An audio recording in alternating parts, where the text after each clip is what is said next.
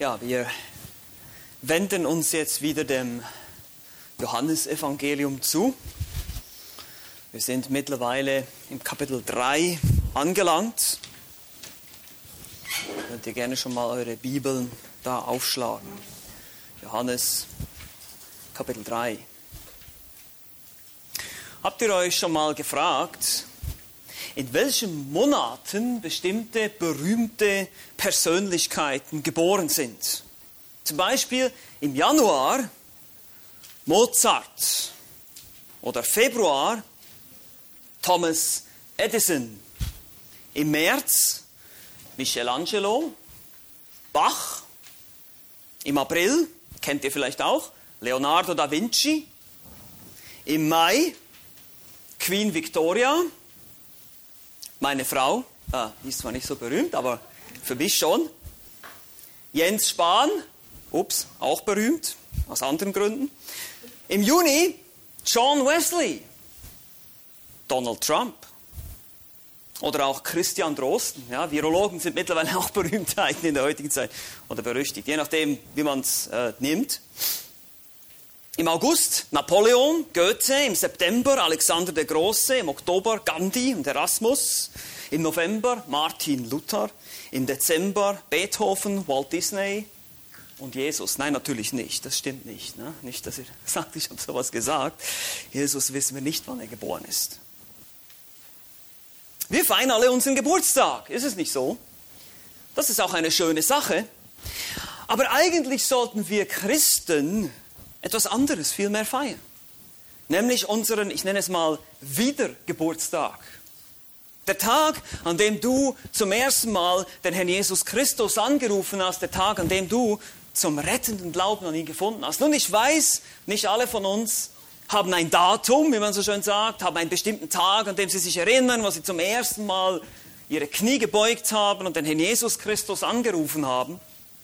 Das ist auch nicht schlimm, das muss man auch nicht haben. Wichtig ist, dass du jetzt, heute, hier weißt, dass du wiedergeboren bist, indem du siehst, dass der Heilige Geist in deinem Leben wirkt, dich verändert und dir Gewissheit gibt.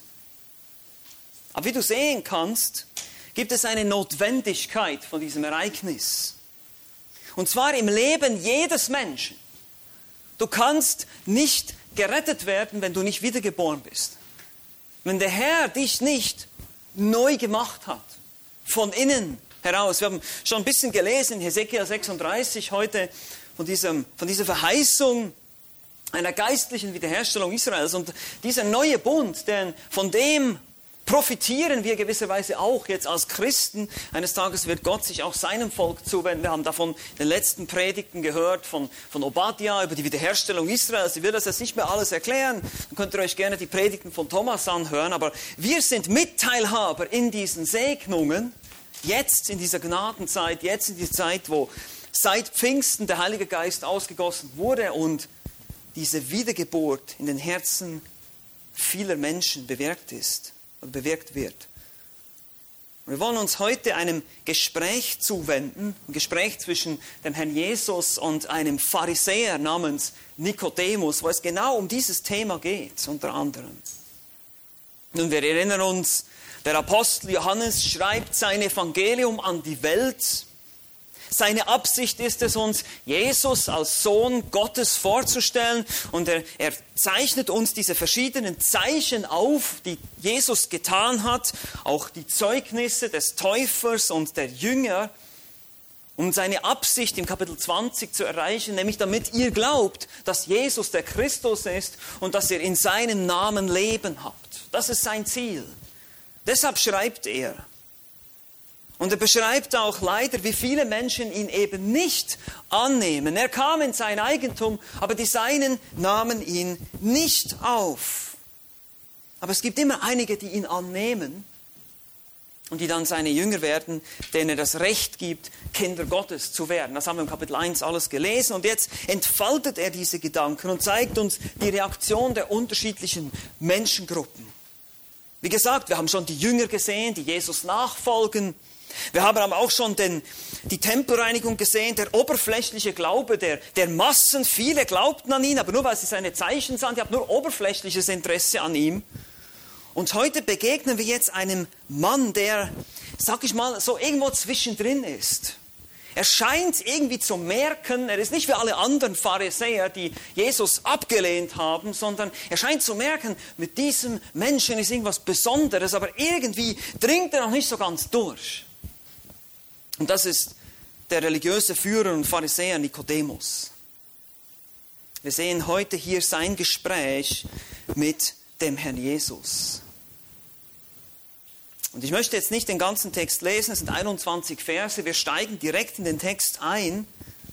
Wir sehen hier Jesus, der alle kannte und es nicht nötig hatte, dass ihm jemand Zeugnis gab über was das, was im Menschen ist. Das haben wir im Kapitel 2, 25 gesehen. Und hier sind manchmal diese Kapitel- und Vers-Einteilungen etwas hinderlich, weil dieser Gedanke wird hier weitergezogen. Jesus ist derjenige, der da am Passafest war und der diese Menschen kannte, er wusste, was im Herz war, dieser Menschen. Und jetzt kommt Nikodemus zu ihm. Wir, wir werden sehen, dass, dass er auch bei ihm weiß, was im Herzen war. Wir lesen die Verse 1 bis 2a. Das ist die Situation. Hier wird uns sozusagen erstmal beschrieben, worum es geht. Es war aber ein Mensch unter den Pharisäern namens Nikodemus, ein Oberster der Juden, der kam bei Nacht zu Jesus. Das ist also die Situation jetzt hier.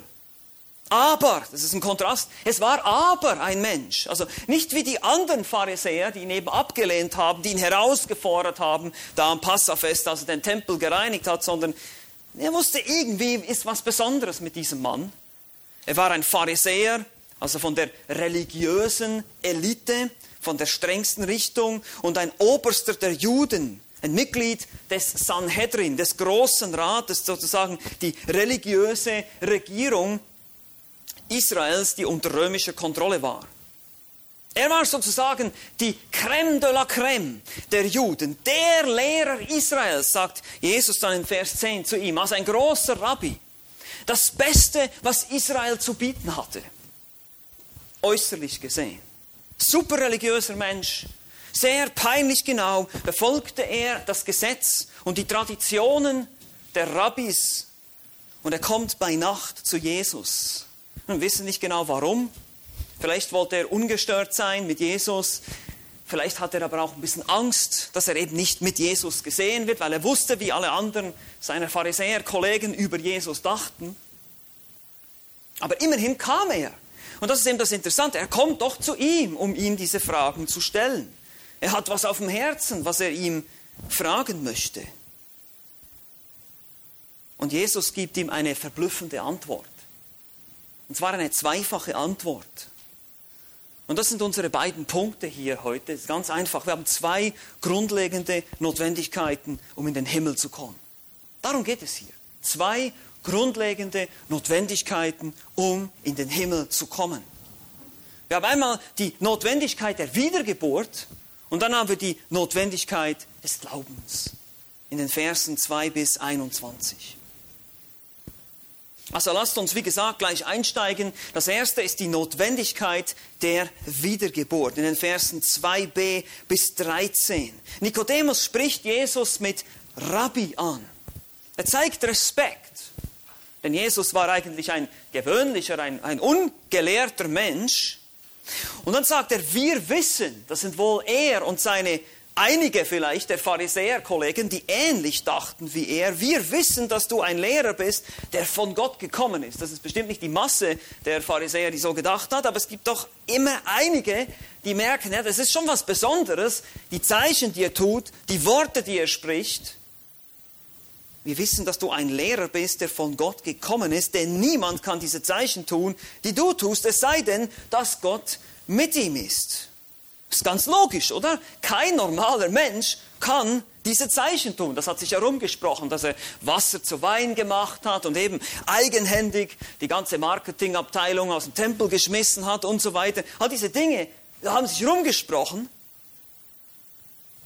Und so wusste Nikodemus, dass mit diesen Menschen was Besonderes war. Leider erkannte er wohl zu diesem Zeitpunkt noch nicht, dass Gott selbst hier vor ihm stand so wie das vielen Menschen heute auch geht. Sie denken, Jesus es war ein guter Lehrer, er war ein, ein moralischer Mensch, er war ein Religionsstifter. Aber meine Lieben, das kann nicht sein. Das ist unmöglich, weil ein Religionsstifter oder ein guter Mensch würde nicht behaupten, Gott selbst zu sein. Er würde nicht behaupten und sagen, ich bin der Weg, die Wahrheit und das Leben. Er würde nicht sagen, bevor Abraham war, bin ich. Er würde sich selber nicht zu Gott machen, wenn er ein guter Mensch wäre. Er wäre ein Gotteslästerer, außer er ist tatsächlich Gott. Aber dann müssen wir unsere Knie vor ihm beugen. Und wie gesagt, Nicodemus erkannte das hier in dem Moment nicht. Und er kommt zu ihm und wir können das natürlich auch hier nur mutmaßen. Wahrscheinlich hat er diese Frage schon auf dem Herzen gehabt, wie komme ich in den Himmel, wie komme ich in das Reich Gottes?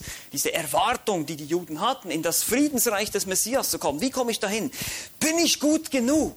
Ich meine, ich kann ja nicht so schlimm sein. Ich bin ein Pharisäer, ich bin, ich bin ein Oberster der Juden, ich bin ein angesehener Rabbi. Ich habe sehr viele Referenzen zu bringen, die Gott doch sicherlich anerkennen muss, wenn ich ihn frage, in sein Reich zu kommen. Aber wisst ihr was? Jesus interessiert das überhaupt nicht. Gott interessiert sich überhaupt nicht für unsere Werke, für unsere Errungenschaften, für unsere vielleicht religiösen Titel, die wir tragen oder was auch immer, Doktortitel, Mastertitel, keine Ahnung. Menschliche Werke sind wie dreckige Lumpen in seinen Augen. Unsere Gerechtigkeit ist nichts wert vor Gott. Und daher sagt ihm Jesus direkt und ohne Umweg, was ihm fehlt. Seht ihr, das ist doch so interessant, wenn ihr euch Vers 3 anguckt. Er geht gar nicht darauf ein. Ja, niemand kann diese Zeichen tun, die du tust, außer dass Gott mit ihm ist. Und Jesus sagt, wenn nicht jemand von neuem geboren wird, so kann er nicht in das Reich Gottes oder das Reich Gottes nicht sehen. Wenn jemand nicht von neuem geboren wird, so kann er das Reich Gottes nicht sehen. Später werden wir auch sehen bedeutet hineinkommen und es sehen und erleben. Manche Übersetzungen sagen auch von oben geboren. Aber das ist ein, ein Wort, das so viel wie komplett, von, von oben bis unten, es wird teilweise verwendet, zum Beispiel, wo der Vorhang von oben nach unten zerrissen wird im Tempel. Das ist komplett. Nikodemus, du, du brauchst eine Generalüberholung. Du musst komplett neu werden. All das, was du hier hast, deine ganzen religiösen Werke, deine, deine strengen Gebete, deine, dein Fasten, all das, was du tust, deine ganzen Titel, die du hast, dein ganzes Ansehen, nichts wert. Du musst komplett neu werden. Jesus vergleicht die Rettung mit einer Geburt. Das ist nicht interessant. Es gibt immer noch manche Menschen, die denken, ah, ich muss mich irgendwie selber entscheiden, ich muss da schon irgendwas äh, dazufügen zu meiner Errettung, ich musste ja irgendwie was tun. Aber Jesus macht es ganz, ganz deutlich, du kannst nichts tun. Ich meine, sag mir mal, was hast du zu deiner eigenen Geburt beigetragen? Klären wir das mal. Die Antwort ist nichts. Und genauso haben wir nichts beigetragen wenn wir glauben können, Christus kennen. Das ist allein Gottes Wirken am Herzen des Menschen. Es ist allein seine souveräne Erwählung. Er bestimmt uns, er rettet uns, er erweckt uns zum Leben. Das ist die Wiedergeburt. Wir sind nicht fähig. Durch unsere Sündhaftigkeit, durch unsere Verdorbenheit sind wir nicht fähig, aus eigener Kraft zu Gott zu kommen. Geht nicht, schaffen wir nicht. Aber Nikodemus hat das natürlich hier noch nicht verstanden. Das Reich Gottes ist, wie gesagt, ein komplexes Thema. Für die Juden beinhaltete es eben diese Hoffnungen in dieses zukünftige Friedensreich. Letztlich wissen wir, wie das kommen wird. Es wird ein, ein tausendjähriges Reich hier auf Erden geben, dann wird es in der Ewigkeit sein. Es geht hier einfach um den Herrschaftsbereich Gottes, dass wir irgendwie aus dem Reich der Finsternis rauskommen, aus der Sklaverei der Sünde des Teufels in den Himmel, in, in den Herrschaftsbereich Gottes. Zunächst hier auf Erden Erlöste sind und dann eines Tages im Himmel sind. Und das ist eine Zukunft. Und deshalb ist die Frage, kann man hier relativ einfach stellen, wie komme ich in den Himmel? Und die Antwort von Jesus ist, du musst von neuem geboren werden. Du musst etwas sein, nicht etwas tun.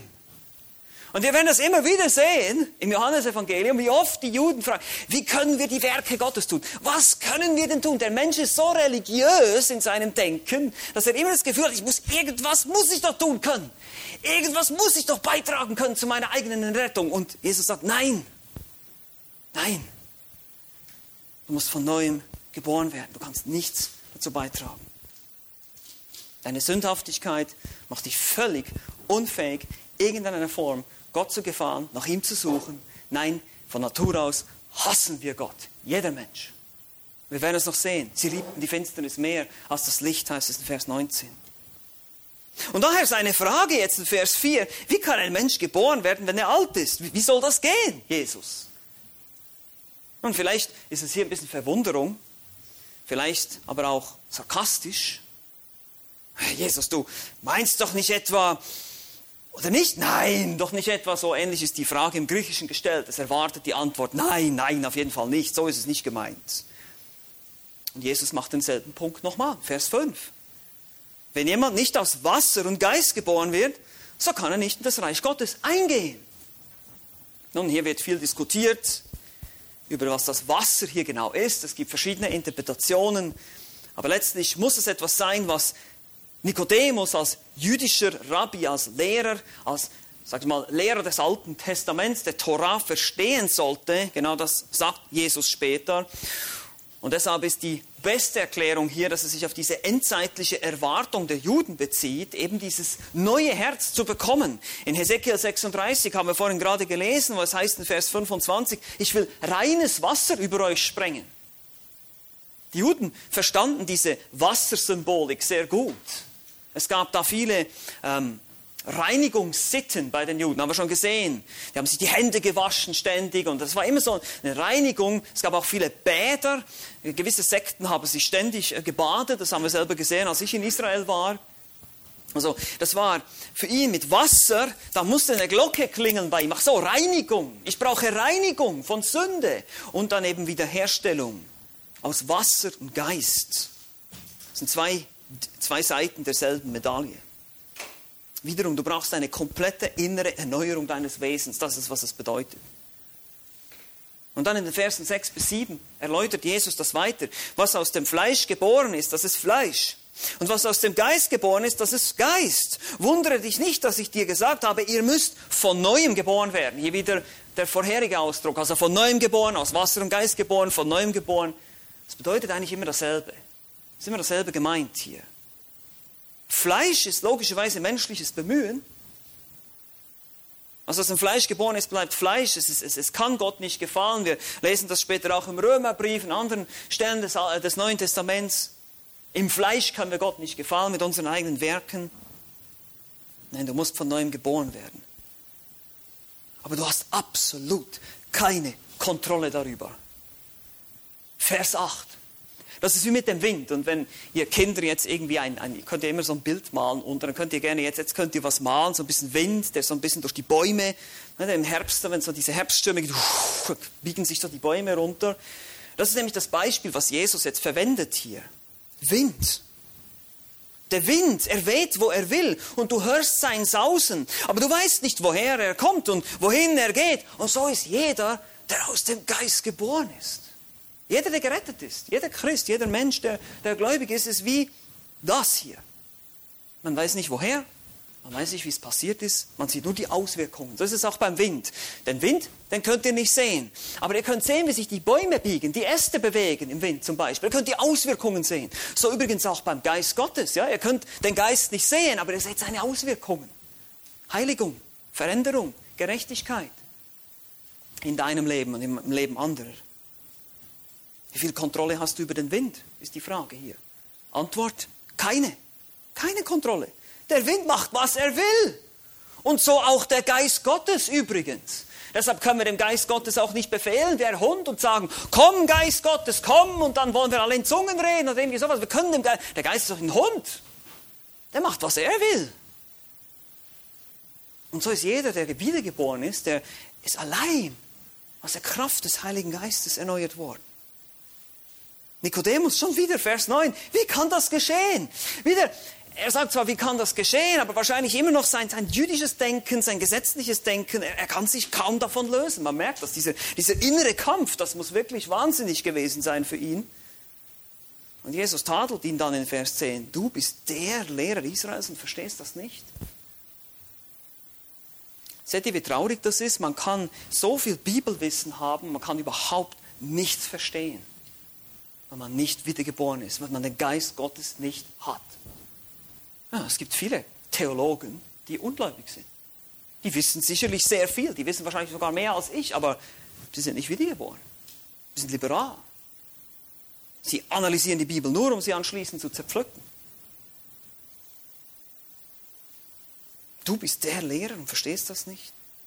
Jesus führt weiter aus und spricht nun von sich und den Jüngern und möglicherweise auch Johannes dem Täufer. Wir wissen, was wir bezeugen. Das ist genau der Punkt, Nikodemus. Wir wissen auch ein, zwei Dinge hier, aber die wissen wir durch den Geist Gottes. Du bist nicht der Einzige.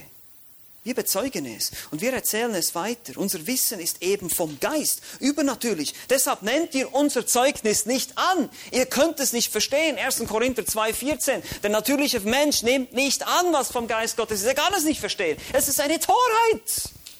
Er ist unfähig. Er hat keine Antenne, keine Empfängnis dafür. Erstaunlich. Das sind die, aber das sind die Grundlagen. Komm schon, Nico, wach auf, das sind die Grundlagen. Vers 12 und 13. Glaubt ihr nicht, wenn ich euch von irdischen Dingen sage? Wie werdet ihr glauben, wenn ich euch von den himmlischen Dingen sagen werde? Und niemand ist hinaufgestiegen in den Himmel, außer dem, der aus dem Himmel herabgestiegen ist, dem Sohn des Menschen. Wow. Nikodemus, wenn du das nicht verstehst, wie wirst du erst verstehen, wenn ich dir von himmlischen Dingen erzähle? Irdische Dinge sind Dinge wie die Wiedergeburt, für die es eine, eine irdische Parallele gibt. Die menschliche Geburt, ja, das kann man irgendwo noch illustrieren, aber es gibt himmlische Konzepte, wie vielleicht zum Beispiel die Dreieinigkeit, die Ewigkeit oder die ewige Liebe vom Vater zum Sohn. Da, da gibt es keine Parallele auf Erden. Da muss ich dir gar nicht davon erzählen. Da wirst du das auch nicht verstehen. Niemand ist je im Himmel gewesen, außer ich, sagt Jesus.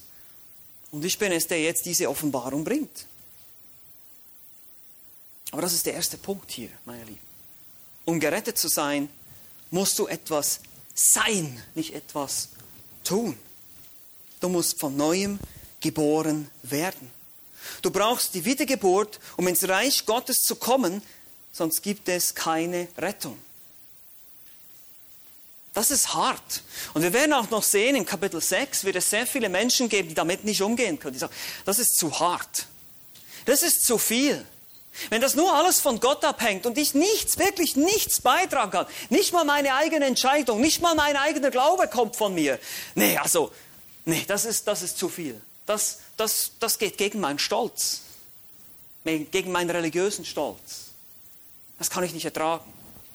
Und deshalb lehnen auch heute noch so viele Menschen die Souveränität Gottes in der Rettung ab. Sie lehnen die Erwählungslehre ab, den sogenannten Calvinismus, weil sie das nicht ertragen wollen. Wisst ihr warum? Es, es geht gegen unseren menschlichen Stolz. Wir wollen irgendwas tun, wir wollen uns irgendwas zuschreiben wollen. Können, können wir nicht. Wir müssen zu Gott kommen und sagen, ich kann nichts, ich bin nichts, rette mich. Das ist, das ist genau das, was, was wir brauchen. Und das ist genau da, wo der Herr uns haben will. Und da kannst du noch so religiös sein und noch so viel Gesetzlichkeit in deinem Leben, noch so viel Gesetze halten, noch so diszipliniert sein, noch so moralisch sein. Es ist alles umsonst, wenn der Geist Gottes dir nicht das Leben schenkt. Es sind zwei grundlegende Notwendigkeiten. Und ich will jetzt hier mal was, was etwas Provokatives sagen. Ich habe schon vieles Provokatives gesagt wahrscheinlich, aber Jesus war ein guter Calvinist eigentlich, ne?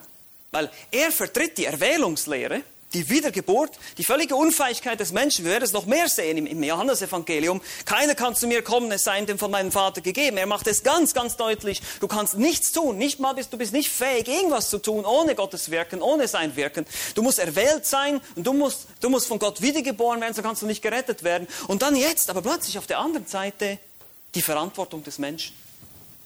Du musst glauben. Du musst glauben. Sonst kommst du nicht in den Himmel. Jetzt wird, jetzt wird das Blatt gewendet, jetzt heißt es plötzlich, du bist verantwortlich. Ja, ja. Die, die jetzt vielleicht hier sitzen, denken, ja, wenn das ja so ist, wenn ich ja erwählt sein muss, da kann ich ja gar nichts dafür. Da kann ich ja eines Tages Gott sagen, na ja, du hast mich halt nicht erwählt und deshalb kannst du mich jetzt nicht verurteilen. Edgy Badge. Auf jeden Fall nicht. So funktioniert das nicht, meine Lieben. Das ist nicht biblisch. Ich weiß, ja, es ist menschlich gesehen sehr schwierig, diese beiden Dinge zusammenzubringen. Ich weiß, es widerspricht der menschlichen Logik, aber so ist das nun mal, meine Lieben. Das hier ist göttliche Weisheit. Menschliche Logik hilft da nicht immer so weiter, wenn wir das probieren. Und deshalb lasst es einfach stehen. Du musst was sein. Du musst aber auch was tun. Du kannst nichts tun, du musst trotzdem was tun. Die Notwendigkeit des Glaubens. Verse 14 bis 21. Schaut euch an, was er hier sagt. Und wie Mose in der Wüste die Schlange erhöhte, so muss der Sohn des Menschen erhöht werden, damit jeder, der an ihn glaubt, nicht verloren geht, sondern ewiges Leben hat. Denn so hat Gott die Welt geliebt, dass es einen eingeborenen Sohn gab, damit jeder, der an ihn glaubt, nicht verloren geht, sondern ewiges Leben hat. Denn Gott hat seinen Sohn nicht in die Welt gesandt, damit er die Welt richte, sondern damit die Welt durch ihn gerettet werde. Wer an ihn glaubt, wird nicht gerichtet. Wer aber nicht glaubt, der ist schon gerichtet, weil er nicht an den Namen des eingeborenen Sohnes Gottes geglaubt hat. Darin aber besteht das Gericht, dass das Licht in die Welt gekommen ist und die Menschen liebten die Finsternis mehr als das Licht, denn ihre Werke waren böse. Denn jeder, der Böses tut, hasst das Licht und kommt nicht zum Licht, damit seine Werke nicht aufgedeckt werden. Wer aber die Wahrheit tut, der kommt zum Licht, damit seine Werke offenbar werden, dass sie in Gott getan sind. Spannend. Wer glaubt, wird gerettet. Wer nicht glaubt, ist schon gerichtet. Darin besteht das Gericht, dass ihr das nicht wollt. Ihr liebt die Sünde. Seht ihr die Verantwortung des Menschen? Ist irgendwie denkt man, Moment, jetzt ich habe ich gedacht, ich muss von neuem geboren, ich habe ja gar keinen Einfluss, der Wind, äh, der Wind macht, was er will, der Geist auch, aber jetzt heißt es hier, du musst glauben. Nun, Jesus bediente sich hier einer weiteren Geschichte aus dem Alten Testament, 40 Jahre Wüstenwanderung. Und in dieser Zeit ähm, war Israel wieder mal ungehorsam und der Gott strafte sie mit feurigen Schlangen, die er unter das Volk sendet.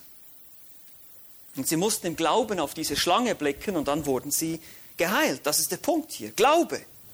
Glauben, um gerettet zu werden. Vers 16. Denn so hat Gott die Welt geliebt, dass es einen Sohn gab, damit jeder, der an ihn glaubt, nicht verloren geht, sondern ewiges Leben hat. So, so, nicht so sehr, wie manche Übersetzungen sagen, sondern so in der Art hat Gott die Welt geliebt. Wie? Indem er seinen einzigartigen Sohn gab. Wo? Am Kreuz, dass er da stirbt und bezahlt für die Sünde, für deine und meine Schuld, damit jeder, der glaubt, ewiges Leben hat.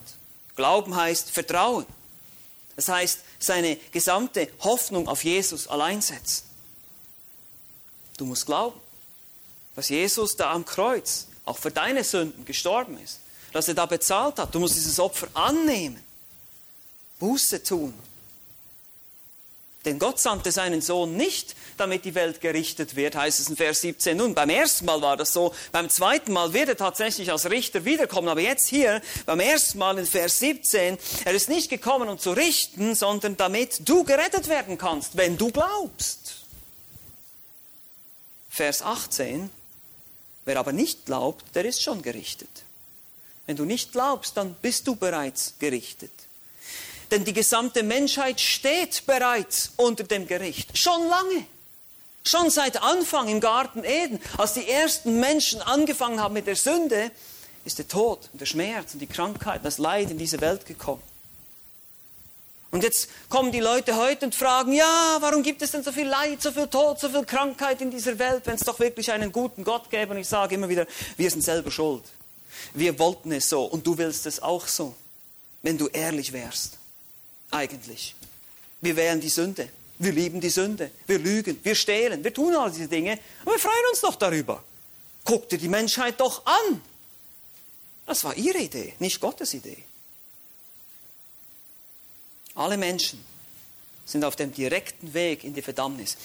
Weißt du eigentlich, was du tun musst, um in die Hölle zu kommen? Nichts. Gar nichts. Du bist schon auf dem Weg dahin, schon lange. Außer du glaubst an Jesus Christus. Dann bist du auf dem Weg in den Himmel. Aber wir sind von selber schon, das ist unsere natürliche Ausrichtung. Das heißt, wenn ich nicht glaube, wenn ich das nicht annehme, dann werde ich genau da landen, was hier steht in der ewigen Verdammnis.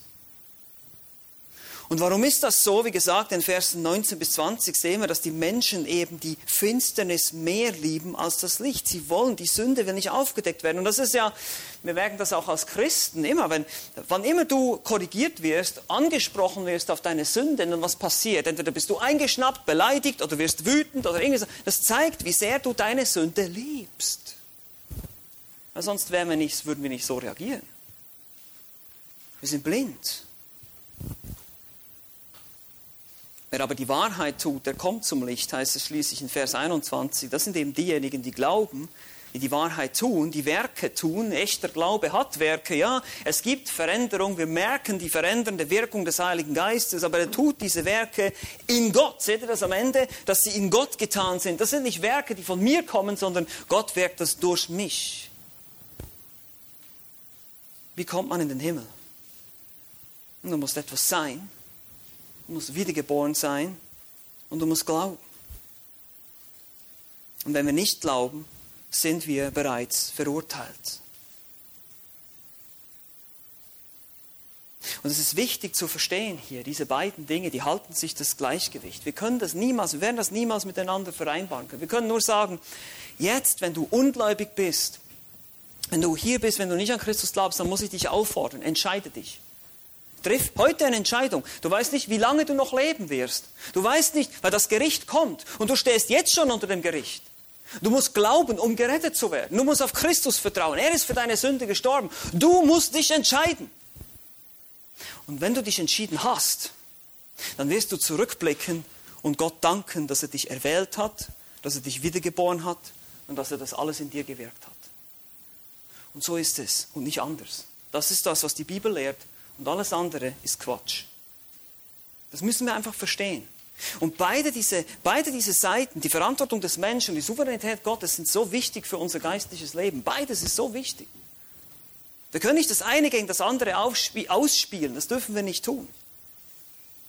Wie gesagt, für uns Gläubige, wir, wir, wir freuen uns über die Errettung, die wir haben. Wir freuen uns, dass Gott uns erwählt hat, dass er uns geliebt hat, dass er uns wiedergeboren hat, dass er uns zu neuen Menschen gemacht hat. Und wir verkündigen den Menschen, die Gott nicht kennen, entscheidet euch, tut Buße. Christus bietet euch jetzt, hier und jetzt das Heil an. Jetzt ist der Tag, wo du dich entscheiden kannst und solltest. Aber wir wissen nicht, wie viel Zeit wir noch haben. Amen. Lass uns noch beten.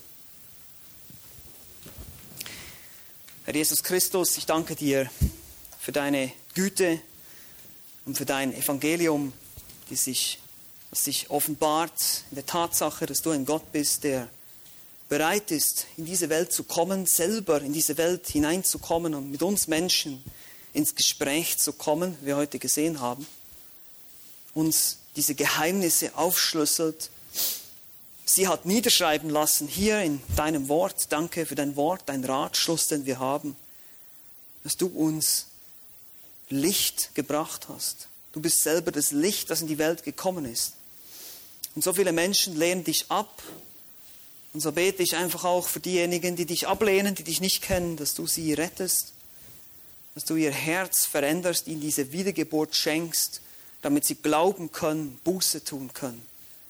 Und uns, die wir gerettet sind, wir erkennen die unendliche Gnade, wir erkennen, wie unfähig wir waren mit all unseren Werken und Taten und vielleicht sogar einige von uns mit unserem religiösen Anstrich, den wir hatten, letztlich nichts wert. Nur allein deine Gnade rettet. Ein freies Geschenk aus Liebe und aus Erbarmen. Danke dafür. Wir beten dich an. Amen.